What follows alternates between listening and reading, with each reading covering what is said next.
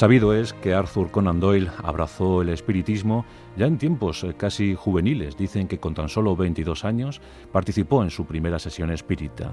Ese espíritu lo mantuvo durante muchos años y finalmente en 1916 declaraba a la revista Life que él era espiritista, que abandonaba las prácticas eh, católicas para adentrarse con decisión en el mundo de los espíritus. Creía firmemente en ese mundo espiritual, participó en sociedades científicas británicas muy en boga en aquellos tiempos decimonónicos, a caballo entre el siglo XIX y el siglo XX, y desde luego los espíritus eran su auténtica, su real, eh, su acreditada religión. De hecho, cuando falleció el 7 de julio de 1930, tras 71 años de, de asombrosa aventura, ordenó o dejó escrito que en su lápida no figurase la fecha de esa muerte, la fecha del óbito, pues pensaba que la muerte no existía. Solo figuraba en esa lápida esto, aquí yace Arthur Conan Doyle, nacido el 22 de mayo de 1859.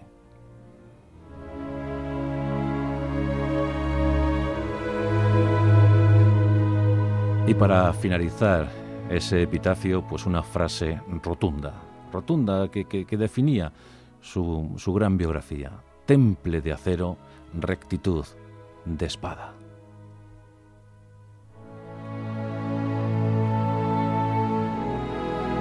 En su autobiografía, la verdad es que el propio Arthur Conan Doyle llegó a escribir eh, que harían falta varios tomos para poder contar con detalle su asombrosa aventura en la vida.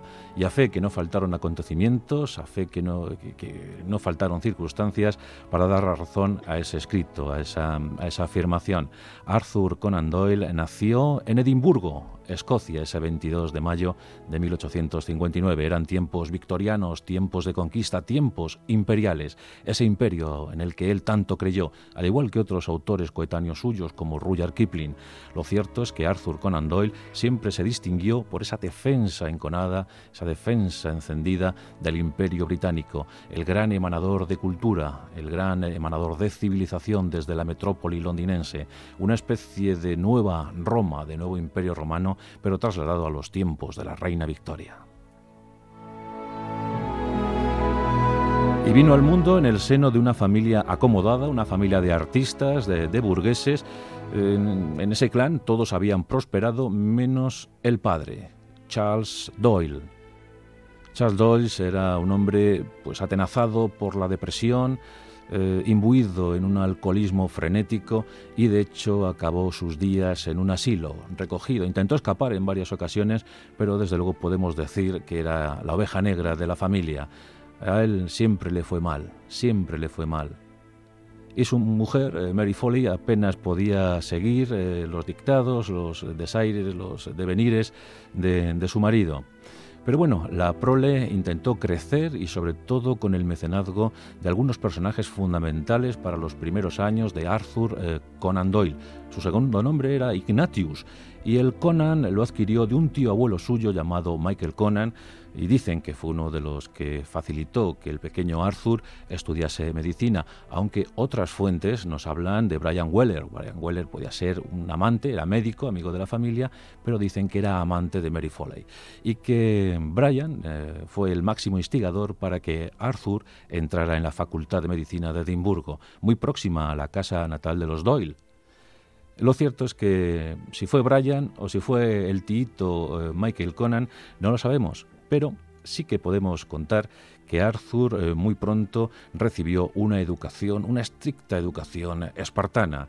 Con tan solo 11 años ingresó en un colegio de jesuitas, la familia era católica, y allí empezó a instruirse y aprender idiomas como el francés y el alemán, muy versado en esas lenguas y que le vendrían muy bien para sus futuros viajes.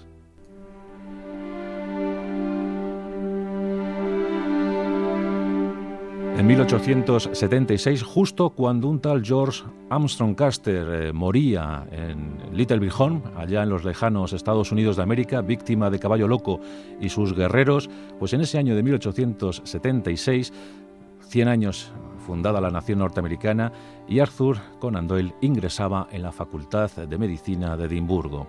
Y allí iba a cursar durante cuatro años esta carrera que le acompañaría buena parte de su vida y que dio sentido seguramente a su vocación literaria como luego explicaremos. En esa facultad eh, había ímprobos estudiantes y grandes magíster, grandes eh, educantes. Uno de ellos se llamaba Joseph Bell. Cuentan que el doctor Bell eh, intentaba inculcar en sus alumnos pues el método deductivo, que no se fiasen de la primera apariencia, que no se, no se dejasen llevar nunca por un primer diagnóstico, que escrutasen al enfermo, al paciente, y que supiesen leer entre líneas, que seguramente gracias a ese método deductivo llegaría la solución para múltiples enfermedades.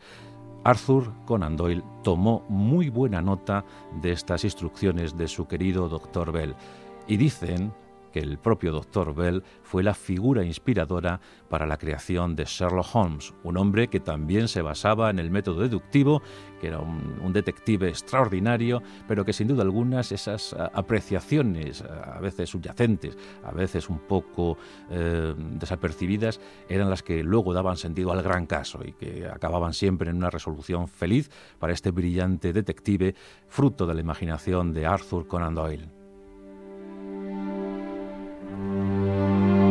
En 1880 eh, terminó la carrera y como era un hombre de mente inquieta, un hombre de alma aventurera, se embarcó y eso sí, se embarcó en, diferentes navíos, uno de ellos un ballenero groenlandés y, con ellos, en calidad de médico, viajó al Ártico. También en otro barco fue a las latitudes africanas, donde estuvo a punto de fallecer víctima de un naufragio.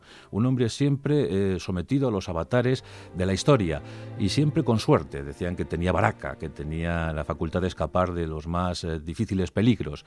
Pero embarcado como médico estuvo un tiempo unos años. Finalmente se cansó de tanto trasiego marinero y decidió establecerse en su Reino Unido, en su querido Reino Unido. En Saxi montó una consulta, una consulta que a decir verdad no le fue nada bien. Los pacientes no abundaban, no se fiaban de aquel joven eh, pero comprometido galeno y no visitaban esa consulta.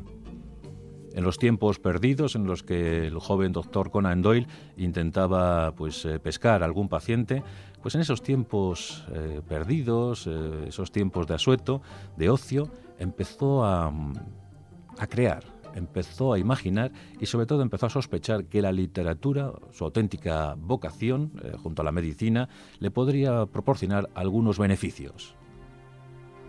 Y surgieron las primeras obras que, bien es cierto, no fueron de hondo calado entre la crítica y el público, apenas se vendieron.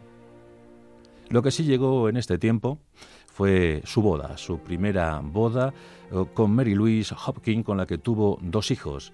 Un matrimonio feliz, eh, siempre unido, a pesar, eso sí, de la tuberculosis que contrajo Mary Louise nada más casarse con Arthur. Arthur fue fiel durante unos años a Mary Louise y a pesar del amor que, tuvo años después eh, con eh, Jane Lakey, pues no quiso, no quiso eh, dejar abandonar a su mujer enferma y siempre estuvo a los pies de su cama, siempre la estuvo cuidando, siempre la estuvo llevando pues a clínicas, a sanatorios, incluso en Suiza donde, por cierto, Arthur Conan Doyle se consagró como uno de los introductores del esquí, hasta entonces, hasta finales del siglo XIX, el esquí estaba mal visto. Él lo había, había comprobado cómo se practicaba en Noruega y quiso llevar esa afición a las tablas, esa cuestión de deslizarse por la nieve, a pesar de, bueno, lo rudimentario entonces de, la práctica del esquí, pero él quiso llevar ese esquí a, a Suiza y aquí lanzó uno de sus célebres vaticinios. Dijo Arthur Conan Doyle cuando era apenas el único esquiador que se deslizaba por las eh, lomas, por los montes suizos, dijo, algún día, algún día, cientos de ingleses vendrán a esquiar a Suiza. Ya veis que este pronóstico se cumplió con escrupulosa exactitud y hoy en día pues Suiza goza de gran prestigio en cuanto al esquí y con muchos campeones. Bueno, pues el primero de esos campeones fue Arthur Conan Doyle allá en esos tiempos llevando a su mujer a intentar curarla de la tuberculosis en Suiza. Pero retomando nuestra historia, diremos que en este tiempo de 1885 Sherlock Holmes empieza ya a crecer en la imaginación de Arthur Conan Doyle. Un detective con su capa, su gorro característico, su inteligencia, su brillantez, una lucidez extrema para lograr resolver los casos más inauditos, más insospechados. En 1887 llega la primera aparición de Sherlock Holmes en una obra literaria, ese estudio en escarlata. Hay una curiosidad sobre los derechos de autor y es que eh, Conan Doyle vendió los derechos de autor a la editorial por tan solo 25 libras esterlinas. 25 libras a trabajo terminado y que se olvidase de cobrar derechos de autor eh, alguno.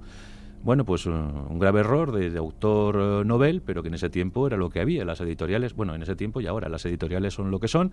Y, Arthur Conan Doyle tuvo que firmar un contrato leonino en el que solo recibió 25 libras y a olvidarse de ese estudio en Escarlata, que estoy convencido que dio pingües beneficios a la editorial. Había comenzado la vida, la vida de Sherlock Holmes, acompañado del militar, del doctor Watson, siempre Watson, eh, un hombre bueno, un hombre con preguntas siempre sugerentes que provocaban eh, que se encendiera la bombilla en la mente de Sherlock Holmes, una pareja indiscutible, un binomio que triunfó en la literatura universal desde entonces. También debemos comentar que Sherlock Holmes no fue del agrado de su autor y que intentó eh, acabar con él, intentó matarle nada más empezar la saga. Llegaron eh, obras eh, de reconocido prestigio ya en tiempos, por ejemplo, pues ese escándalo en Bohemia, las aventuras de Sherlock Holmes, que fue el gran pelotazo, fue el gran éxito editorial. Pero cuando mm, llegó el problema final, obra, cuarta obra en la que ya Sherlock Holmes moría, víctima del archicriminal, el terrible profesor Moriarty, pues aquí decidió Arthur Conan Doyle acabar con Sherlock Holmes sin presumir, aquí no supo intuir el gran éxito que se avecinaba. Hasta entonces lo había tenido, pero lo que estaba por llegar era colosal, era tremendo. Bueno, pues acabó con él. ¿Y qué, y qué ocurrió? Pues que para pasmo de Arthur Conan Doyle, este comprobó como en muchas calles de las ciudades británicas los jóvenes o los lectores que ya tenía Sherlock Holmes incorporaron crespones negros en sus sombreros, en sus ojales, en sus chaquetas. Y esto conmovió Arthur Conan Doyle. No daba crédito a lo que estaba ocurriendo. Miles de británicos, pues eh, sufriendo eh, con dolor la muerte de Sherlock Holmes. Una demostración sobre ya lo que había calado la obra de Arthur Conan Doyle. Aunque eh, la verdadera pasión literaria del célebre autor escocés fue sin duda la novela histórica. Él quiso triunfar en novela histórica. Y a fe que, lo intentó. Eh, bueno, pues eh, Sir Nigel y la Compañía Blanca es uno de esos ejemplos, una excelente novela histórica. Pero la gente, el público, lo que quería era más, más y más sobre Sherlock Holmes. Tardó ocho años en retomar la historia del detective y seguramente la retomó Mm, a instancias de su madre. Las madres siempre son decisivas en todas estas cuestiones y su madre dijo, eh, querido Arthur, debes, debes hacer mm, revivir, debes resucitar a Sherlock. Y ya lo creo, que le hizo resucitar y en una obra además que últimamente ha recibido pues mucho debate porque me refiero al sabueso de los Baskerville. Aquí aparece Sherlock Holmes eh, de nuevo con total intensidad. Ya sabéis que hay mucha polémica sobre esta obra, sobre todo después de, los últimos años. Se dice incluso que Arthur Conan Doyle plagió el texto de un amigo suyo que, falleció, incluso tuvo la osadía de dedicarle el libro. Y bueno, esto está sin confirmar, está sin constatar, pero bueno, es que la vida de Arthur Conan Doyle da para mucho. Eh, le acusaron de plagio, pero también de, asesino de su amigo. Ahora también se está comentando que pudo haber participado en la propia muerte del mago Houdini. Eso se está diciendo estos días.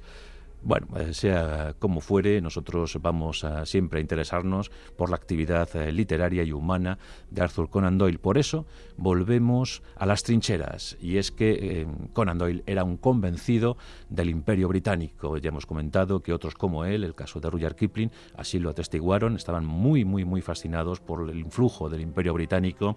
Y desde luego que Arthur Conan Doyle quiso dar fe de ese entusiasmo, pues participando en las diferentes campañas que los ejércitos británicos, los ejércitos de su graciosa majestad, emprendían allá por donde se dieran cita. Por ejemplo, eh, escribió ensayos ensalzando las virtudes del soldado británico, pues como hizo el propio Kipling, hablando de, los ambientes militares en la India. En este caso, Conan Doyle lo hizo con las campañas británicas en el Sudán, en el Sudán británico, y también, por supuesto, en la guerra en la que él estuvo como médico, como médico en campaña. La guerra de los Boer y la guerra de Sudáfrica serían dos ensayos que le valieron nada más y nada menos que su nombramiento como Sir, como Lord del Imperio Británico, no por Sherlock Holmes, sino por haber apoyado al Imperio en momentos difíciles. Ya sabéis que en aquel tiempo eh, los ejércitos de su graciosa majestad no gozaban de mucha fama, los desastres en Isla a manos de los tulúes y por supuesto la creación de campos de concentración para albergar Boers, los descendientes de los holandeses, en Sudáfrica. No había buena prensa para estos ejércitos y autores como Conan Doyle sirvieron para aplacar un poco la ira de la crítica. Así que estas dos obras, estos dos ensayos, eh, entonces considerados valiosos, pues sirvieron para que Arthur Conan Doyle ya fuera Sir, Sir Arthur Conan Doyle, 1902. Por cierto, su madre también intervino porque él no quería eh, asumir el título, no quería recoger ese honor y la madre le animó diciéndole que era más que necesario y que sería muy positivo para el Imperio Británico que alguien como él fuese Sir. Una vez más las madres, hay las queridas madres, como, como intervienen. Arthur Conan Doyle ya estaba mm, pues henchido de, orgullo por haber servido a su país y también en su cuenta corriente gozaba de una salud espectacular. Desde 1891 había abandonado la, consulta, ya no se dedicaba oficialmente a la medicina, como vemos ya se ocupó luego en cuestiones en campañas militares, pero ya su consulta ya, ya quedó atrás, ya quedó relegada. Y se dedicó a otras cosas, por ejemplo, el espiritismo. Desde los 22 años eh, participaba de forma frecuente en esos rituales eh, espíritas, en esas mesas, en esos veladores. En aquel tiempo las hermanas Fox eh, pues habían dado paso a esa corriente espírita si bien es cierto que en 1888, justo el año en el que actuaba un tal Jack el Destripador en Whitechapel, en, en Londres, pues justo en ese año, pues una de las hermanas Fox admitió que, bueno, pues aquellos raps, aquellos sonidos, ¿os acordáis? Pues eran producidos por los dedos de sus pies. Esos chasquidos, esos raps eh, eran un fraude. Arthur Conan Doyle dijo, no creeré nada de lo que digan estaba realmente interesado en el espiritismo y por mucho fraude que presentasen las hermanas Fox, él no estaba dispuesto a doblegarse.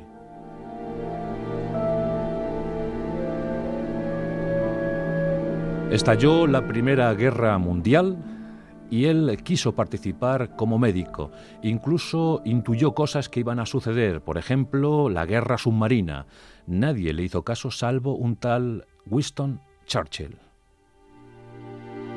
Winston Churchill era otro tipo intuitivo, ¿verdad? Eh, también premio Nobel como Rudyard Kipling eh, y bueno, la verdad es que se fió o, por lo menos tuvo en cuenta las afirmaciones de Conan Doyle, no como otros lores del almirantazgo que pensaban que era simplemente un, pues un visionario, un, loco que afirmaba cosas sin sentido. Pues razón no le faltaba al decir que la guerra submarina sería el peligro más eh, real para el imperio en aquella guerra tremenda que debería acabar con todas. Miles, centenares de miles, Millones de soldados acabaron muertos en las trincheras, una guerra devastadora, cruel, absurda. Y los hijos de Conan Doyle también participaron en aquel conflicto. Con Mary Louise había tenido dos y tras el fallecimiento de esta ya había casado con, eh, su mujer, con su amante hasta entonces, ahora su segunda esposa, Jane Lakey, y con ella tuvo otros tres. Pero uno de los hijos de Arthur Conan Doyle murió en las trincheras, murió en ese conflicto, en la Primera Guerra Mundial. Fue en 1918, justo el año en el que terminó esa guerra. Dos años antes, Arthur Conan Doyle había afirmado en la revista, en la revista Life que él era un eh, fanático defensor eh, de la práctica espírita, que había abandonado el catolicismo para convertirse al espiritismo. Y dio pábulo a historias que denostaron su imagen, eh, desde luego, y nos acordamos lo acontecido precisamente en medio de la, Guerra Mundial, donde los británicos necesitaban historias emocionantes, eh, historias eh, bellas, que, les hiciesen olvidar los rigores de, de la guerra y tantos miles de jóvenes británicos que estaban muriendo en el frente. Bueno, pues aquí llegó la historia de las hadas. Unas jóvenes afirmaron haber fotografiado hadas. Cinco imágenes. Se nos presentaban esas hadas, esos seres féricos, en situaciones ensoñadoras. Y Arthur Conan Doyle dio pábulo, dio sentido a esa historia, se aferró, quiso aferrarse a esa historia de las hadas de Glay y publicó un libro, un libro que posteriormente pues, se volvería en su contra al comprobarse que esto fue un simple fraude. Fue un montaje en el que cayó Arthur Conan Doyle, como en tantos casos. Eh, Arthur Conan Doyle, como estaba tan convencido, estaba tan creído de, este mundo espiritual, de este mundo paranormal, pues cayó con demasiada frecuencia en estos errores, en, estos eh, fraudes, en bueno, una situación rara. Harry Price, que fue uno de los desmontadores oficiales de, estos asuntos eh, paranormales, llegó a decir, tras una conversación con Arthur Conan Doyle, es un genio inmenso, es un talento inabordable, pero tiene corazón de niño. Arthur Conan Doyle llegó a presidir incluso un congreso espírita en, París, eh, a tal punto llegaba su, su, fe en estas cuestiones, en estos asuntos, y mientras tanto seguían llegando relatos de Sherlock Holmes, hasta más de 60, 68, 68 narraciones donde se recogían las aventuras de Sherlock Holmes. El autor escocés era también un gran seguidor de Edgar Allan Poe, cómo no, cómo no, igual que Julio Verne, ¿os acordáis cuando hablábamos de Julio Verne, que este quiso pues rendir homenaje al, autor norteamericano, Edgar Allan Poe, que tan joven murió con 40 años tan solo, pero quiso rendir homenaje con una suerte de relatos viajeros llamados viajes extraordinarios, pues eh, emulando a, sus narraciones extraordinarias. Bueno, pues yo creo que Arthur Conan Doyle también quiso rendir homenaje a Edgar Allan Poe en su Sherlock Holmes. Eh, Edgar Allan Poe era el gran maestro del terror y del misterio. Pero eh, Arthur Conan Doyle, para diferenciarse, lo que hizo fue hablar de detectives, novela detectivesca, novela policíaca, el gran detective, el gran indagador, el gran escrutador de seres humanos, de almas, Sherlock Holmes. En 68 aventuras eh, fascinó a propios y ajenos. Fue algo tremendo, algo que, que, bueno, que dio mucho placer, mucha gloria al Reino Unido. Pero llegaron otros personajes de su cuño, por ejemplo, el tremendo, el excéntrico profesor Challenger, ¿os acordáis del Mundo Perdido, la primera gran novela sobre dinosaurios? esa llanura en Sudamérica llena de, bestias prehistóricas, de mastodontes, eh, pretéritos de otros tiempos que habían sobrevivido al paso de los siglos y que ahora el profesor Challenger, con un grupo de acompañantes eh, maravilloso, pues eh, daba sentido y descubrimiento. El profesor Challenger también hizo de, las suyas. Bueno, los ensayos, las poesías, las novelas históricas, una colección de tomos dedicados a la actuación británica en la Primera Guerra Mundial, la verdad es que de todo hubo, una propia autobiografía y muchas, eh, muchas sensaciones albergadas en su mente, su mente inquieta, su mente abierta a todo. El hombre que quiso saberlo todo, un hombre sin duda alguna renacentista, experto en el esquí, eh, marinero, soldado, médico, escritor y ante todo un talento vivo, ingenioso. Falleció el 7 de julio de 1930 con 71 años de edad, víctima de un eh, infarto, un infarto al corazón. Era un corazón demasiado grande y no pudo sobrevivir a tantas emociones acumuladas durante tantos años. Sir Arthur Conan Doyle, y como digo, en su lápida, ese lema se nos antoja más que apropiado. Temple de acero, rectitud de espada. El conservador, el genial, el brillante, el deductivo, Sir Arthur Ignatius Conan Doyle. Una de nuestras referencias literarias más claras y desde luego marcó la pauta a seguir para otros como él que retomaron las actividades eh, de Sherlock Holmes en nombre de otros, otros eh, personajes, otras creaciones, pero con ese estilo inconfundible que se vio eh, reflejado en tantos escritos. Hoy le rendimos homenaje en nuestros pasajes de la historia. Arthur Conan Doyle.